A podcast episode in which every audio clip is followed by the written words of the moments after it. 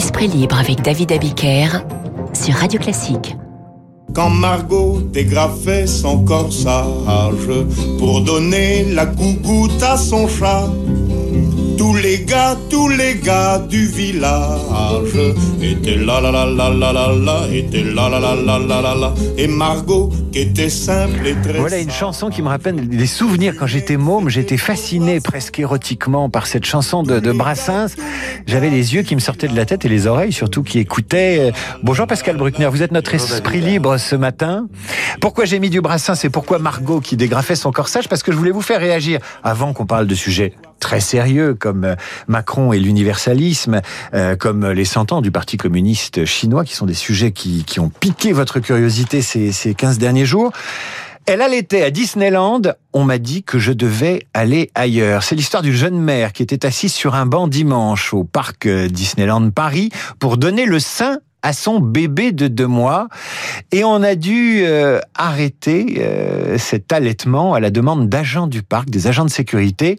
Alors euh, la jeune femme a été choquée, elle raconte tout ça dans le Parisien ce matin, elle a tweeté élan de solidarité vis-à-vis de cette jeune maman qui ne faisait qu'allaiter son enfant sur un banc. Alors ça n'est pas la première fois puisqu'on se souvient qu'il y a un mois ou deux, une femme qui allaitait dans une file d'attente a été giflée par une autre et a été obligé de partir. Donc apparemment, des gestes aussi anodins et aussi beaux pour toute personne normale que l'allaitement d'un bébé sont devenus hors la loi sous la pression de qui? C'est ça qui est intéressant. C'est que quand on lit l'article du, euh, du Parisien, euh, on se rend compte qu'en réalité, peut-être la direction de Disneyland s'est auto-censurée, c'est-à-dire qu'elle a en quelque sorte anticipé les réactions d'une minorité ou d'une personne que la vue d'un sein dans la bouche d'un bébé pourrait choquer. Et donc c'est une c'est une logique très anglo-saxonne toute minorité qui est euh, outragée par un geste quel qu'il soit doit prévaloir sur le comportement de la majorité. Et c'est évidemment quelque chose d'insupportable. Et je pense que il s'agit là d'une, d'un, je pense que Disneyland va sans doute payer assez cher ce type de comportement. Et d'ailleurs, la ministre Marlène Schiappa a réagi à juste titre. Je pense que nous avons encore le droit en France aujourd'hui quand on est une femme, d'allaiter son bébé sans encourir les foudres des barbus. Et on se souvient d'ailleurs euh, au musée d'Orsay d'une euh, polémique déclenchée un peu de la même façon, une jeune femme avec un, un décolleté trop décolleté, euh, selon le, le vigile qu'il avait euh, qu'il avait reprise d'une certaine façon, on lui avait dit il faut couvrir votre poitrine pour rentrer au musée. Il y a une nouvelle pudibonderie sous l'influence de l'islam radical, il y a évidemment. On ne sait pas si, euh, on sait pas si ce vigile était euh, je, de, ne sais religion pas, mais, et de confession musulmane. Attention. Hein. Oui, oui, non, bien sûr, mais on anticipe les réactions éventuelles de visiteurs euh, étrangers ou de visiteurs euh, religieux en voyant les femmes dénudées comme le symbole de la perversion et la dépravation. Et c'est pourquoi je ne suis pas d'accord euh, euh, avec le président Macron quand il fustige les crop tops, comme on le dit improprement en anglish, à l'école, parce que je crois que tout ce qui peut embarrasser les, les néo-puritains est une très bonne chose, y compris pour les jeunes filles. Mais vous sous-entendez qu'en fait, découvrir son corps ou, ou une forme d'impudeur, je ne parle pas des femmes qui allaitent leur bébé, euh, est plutôt une arme offensive, plutôt, plutôt qu'une liberté euh, qu'on choisit. Alors c'est une liberté qu'on choisit, mais c'est une liberté qu'on a choisie dans les années 60. Je rappelle que la mini-jupe avait outragé les catholiques à l'époque et tous les conservateurs. Mais est-ce qu'à l'époque on mettait pas une mini-jupe où on montrait pas ses seins dans les manifs, juste pour dire qu'on était libre et parce qu'on avait envie de se libérer d'un carcan euh, bourgeois et de se libérer tout court avec le rock et ses années 60, plutôt que pour agresser ou pour faire de la politique. Oui, alors là il ne s'agit pas d'agresser, ces jeunes filles n'ont aucune intention agressive, il s'agit simplement d'affirmer une liberté qui est acquise et qu'aujourd'hui, des petits groupes voudraient remettre en cause. Et donc c'est ça qui est extrêmement dangereux. Et si nous intériorisons cet interdit, nous sommes, euh, ben voilà, nous sommes déjà sous la coupe des minorités. Pascal Bruckner, euh, Esprit libre du jour sur Radio Classique. Vous avez lu le L il y a 15 jours, vous avez l'esprit d'escalier, c'est très bien de ralentir, de se retourner vers l'actualité passée. Et vous citiez à l'instant une interview du président de la République et les, fameux crop top. Euh, vous, il y a un passage dans l'interview que le président a donné à L il y a 15 jours qui vous a interpellé. Euh, alors c'est une interview au long cours, il est interrogé sur les droits des femmes, sur le communautarisme, etc., etc. Et à un moment donné, à une question des journalistes de Il répond ceci. Je vois la société se racialiser progressivement. On s'était affranchi de cette approche et voilà que l'on réessentialise les gens par la race et ce faisant, on les assigne totalement à résidence. On ne naît pas citoyen ou citoyenne, on le devient, poursuit Macron. Cette question est au cœur du débat démocratique. Or, la logique intersectionnelle fracture tout. L'illégitimité de quelqu'un qui est autre que moi à me représenter, moi et ma sous-catégorie, que l'on peut décomposer en autant de sous-genres, c'est la négation de quelque chose d'universel dans l'aventure républicaine, nationale et humaine. Cela n'empêche pas la reconnaissance, y compris de la part d'irréductibles qui participent à votre identité propre, etc., etc. Pourquoi? Ce passage, vous vouliez revenir, revenir dessus Alors pourquoi? Parce que depuis le début de son euh, de sa présidence, le, le, président Macron a beaucoup dénoncé le mal blanc, le, le, mal blanc de plus de 40 ans, le privilège blanc. Et voilà qu'aujourd'hui, il le réhabilite, ou en tout cas, il en finit avec cette approche racialiste, et donc il s'alarme de la racialisation de la société et des fractures éventuelles euh, euh portées par la logique intersectionnelle. Alors pourquoi ce changement de pied? Bah, J'ai l'immodestie de penser que Macron nous a lu, quand je dis nous, c'est-à-dire un certain nombre d'intellectuels, dénonçant justement la notion même de privilège blanc et le découpage de la société en race et en ethnie, qui nous ramène directement aux années 30, dont nous nous sommes heureusement affranchis sous l'influence euh, nord-américaine, mais on peut dire que Macron est un président intelligent mais aussi un peu versatile. Si vous prenez son attitude sur l'islam radical, il l'a longtemps attribué aux inégalités sociales et puis après la décapitation de Samuel Paty, il a fait le discours des, Mureaux, il va faire voter la loi sur le séparatisme. Donc pour moi, c'est une très bonne chose que euh, notre président de la République réalise enfin que le que la couleur de peau et l'épiderme ne sont pas des déterminants absolus, qu'il faut peut-être aussi penser en termes de classe sociale et d'inégalité. Donc je pense que Macron a été longtemps un président sous influence et sous mauvaise influence. Euh, Quelle influence? À quelle influence Songez qu'il avait comme ami Yacine Bellatar, le, le comique qui était en réalité euh, un, un, un, salafiste déguisé, euh, qu'il a promu un certain nombre de gens qui sont peut-être euh, euh, pas tout à fait recommandables, des gens qui appartiennent au Parti des indigènes de la République. Euh, Aujourd'hui, euh, son, son monsieur Afrique, c'est un intellectuel camerounais qui s'appelle Achille Membe, euh, qui est un décolonial ardent et qui déteste la France, et que les Allemands ont qualifié d'antisémite intersectionnel parce que pour Achille Membe, le grand crime de l'Allemagne, ce n'est pas simplement la Shoah, c'est la création de l'État d'Israël. Donc c'est un peu problématique quand on est président de la République d'avoir comme euh, euh, comme conseiller des gens qui sont qui euh, quand même naviguent dans des eaux un peu troubles. Mais ça veut dire aussi que le président de la République est influençable et qu'on peut l'influencer dans le bon sens. Et la leçon que j'en tire pour ma part, c'est quelle attitude devons-nous avoir vis-à-vis -vis de ce de cet homme qui est à la tête de l'État français on peut avoir une attitude d'opposition systématique, que l'on soit à droite ou à gauche, et dire je vais tout faire pour le renverser. On peut aussi avoir, tant qu'il est au pouvoir, une attitude de soutien critique.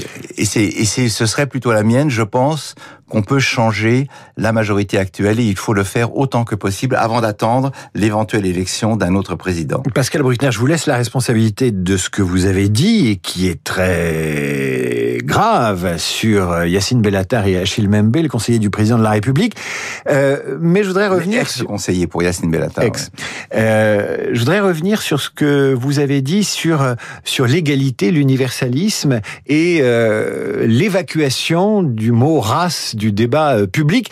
Euh, il y a 30 ans, du temps des SOS Racisme, euh, c'était la gauche c'était la gauche qui euh, euh, disait euh, il faut pas parler de race, il faut lutter contre le racisme. Et le discours de la gauche d'il y a 30 ans, égalitariste, universaliste, eh bien, il a été récupéré par la droite au nom de l'égalité, au nom de valeurs républicaines, mais qui, il y a 30 ans, était défendu par Harlem Désir et tous ses amis, et Julien Drey, et, et évidemment dans la, dans la, dans la, dans la mouvance de François Mitterrand. Comment expliquez-vous ce, ce retour incroyable et ce retournement incroyable presque doctrinal ben, C'est-à-dire que la gauche a abandonné à peu près tous ses principes fondateurs. Elle a abandonné la laïcité. Aujourd'hui, dans certains partis de gauche, notamment à l'extrême gauche, brandir la laïcité, c'est être quasiment fasciste. Et on, réalise, on, on vit une sorte de transfert des valeurs où la droite y compris le Rassemblement national, reprend des euh, principes qui ont été les principes fondateurs de la gauche, alors que la gauche, elle, s'engouffre dans le communautarisme et la défense des minorités ethniques, qui était traditionnellement le, le, le, le trésor idéologique de la droite. Au fond, ce que disait la droite colonialiste, c'était que nul ne peut échapper à sa race, à ses origines, à sa religion, et donc on est marqué par cela comme un destin. La gauche favorisait l'émancipation, et maintenant c'est l'inverse et je trouve que c'est tragique pour la gauche surtout, dont on voit bien l'état de décomposition actuel. 8h51 sur Radio Classique, notre esprit libre du jour est Pascal Bruckner. Pascal, euh, vous vouliez célébrer d'une certaine façon sur, euh, sur ce plateau, dans ce studio, euh, les 100 ans du Parti communiste chinois qui fut un objet de fascination pour la gauche française. Je me demande si aujourd'hui le Parti communiste chinois, avec son efficacité économique, sa capacité à maintenir l'ordre et la cohésion de l'Empire par tous les moyens ne serait pas un objet de fascination pour la droite oui, pour la droite, pour les entrepreneurs. Mais alors justement, c'est ça qui est intéressant. Je trouve qu'on est passé très vite sur ce sujet comme s'il était euh, anodin, alors qu'à mon avis, il est, il est fondamental. Est-ce qu'on ne pourrait pas dire, pour reprendre ou pour détourner un titre célèbre de Lénine, l'impérialisme, stade suprême du capitalisme, est-ce qu'on ne pourrait pas dire le communisme est le stade suprême du capitalisme? Et le premier qui avait, euh, en quelque sorte, euh, compris cela, c'était Claude Lévi-Strauss dans une interview au Monde en janvier 1979. Voilà ce qu'il dit l'idéologie marxiste, communiste et totalitaire est une ruse de l'histoire pour promouvoir l'occidentalisation accélérée des peuples restés en dehors jusqu'à une période récente. En d'autres termes, sommes-nous si sûrs que le communisme soit mort et sommes-nous si sûrs que le communisme est l'adversaire irréductible du capitalisme? Regardez le nombre de pays communistes qui restent. La Chine, morceau énorme, 1 milliard 400 millions, le Vietnam près de 100 millions, le Cambodge, le Laos, Cuba, la Corée du Nord, ça fait quand même beaucoup de gens qui se réclament du communisme, mais qui cavalent vers le capitalisme. Oui, mais alors justement, comment la combinaison des deux est-elle possible Et c'est ça qu'il faut justement, euh, euh, c'est à ça qu'il faut réfléchir. S'agit-il de vestiges ou s'agit-il tout simplement d'une métamorphose du capitalisme dont l'extraordinaire génie réside justement dans la plasticité? Alors là, vous êtes en train de m'expliquer que les communistes, en vérité, sont des capitalistes mutants. Absolument, des capitalistes mutants, puisque au fond ils ont appliqué une économie de marché redoutable sous la structure d'une idéologie autoritaire et totalitaire, puisque c'est celle qui a lieu, qui, règne aujourd'hui, dans, notamment dans tous les pays d'Asie du Sud-Est. Et donc la conclusion qu'on peut en tirer, peut en, en tirer deux. D'abord, c'est que l'économie de marché est compatible avec tous les régimes, y compris les pires. Il n'y a pas, a priori, de symétrie entre la démocratie et le capitalisme. Et le conte de fait de la guerre froide que nous avons vécu comme une avec Fukuyama comme un triomphe de notre modèle, l'alliance du pluralisme de la libre entreprise fut d'une grande efficacité contre l'ordre soviétique parce que effectivement la Russie n'était pas un pays très performant, mais il n'est plus probant de nos jours. En d'autres termes, ce qu'on peut dire, c'est que le marché est éthiquement neutre car il ne sanctionne que l'efficacité, mais ces mécanismes euh, euh, peuvent s'offrir pour n'importe quel but et euh, en vue de n'importe quelle finalité. Donc ce qu'on peut dire, c'est que le marché en tant que tel s'accommode de tous les régimes, les dictatures comme les États de droit, il travaille au progrès matériel, mais il ne travaille pas forcément au progrès des libertés. Et c'est ce que nous prouve la Chine avec une efficacité redoutable. Et c'est pourquoi tant de gens, de droite ou de gauche, admirent cet État aujourd'hui. Mais vous, Pascal Bruckner, est-ce que vous venez de me faire un éloge du pragmatisme chinois qui invente le, le variant delta du, du communisme euh, Ou est-ce que vous... Du capitalisme. Vous, ou du capitalisme Ou est-ce que vous vous défiez de, de, de, de la Chine? Je sens, je sens une fascination. Alors, je, je sens un Bruckner qui se dit là-bas, pas de communautarisme, euh, tout le monde est véritablement égal, sinon on Ah se non, fait non, euh, non, là, plus là. que taper sur, sur les doigts. Je sens une fascination, Là, admiration. David, là, David, vous m'avez mal compris. Bon. J'ai une admiration très grande pour les peuples qui sortent de la misère et du sous-développement, ce qui a été le cas de la Chine, qui est donc dans une sorte de revanche historique sur des siècles d'humiliation. Mais le modèle chinois m'épouvante. Et donc, ce que je dis simplement, c'est que la réussite économique de ce pays ne doit pas nous tromper sur les dangers qu'il fait courir, parce que la puissance va de pair avec l'impérialisme. Et donc, les Chinois veulent évidemment nous avaler. Et ça, c'est, ça n'est pas tout à fait supportable. Ouf, Pascal Bruckner, vous restez un homme épris de liberté. Ça va mieux en le jamais. disant. Et si j'avais pas compris, eh bien maintenant j'ai compris. Je rappelle le titre de votre dernier livre, Pascal, Le coupable presque parfait, la construction du bouc émissaire blanc. À bientôt sur Radio Classique, À bientôt, Pascal. Merci à vous. Dans un instant, les infos, la météo.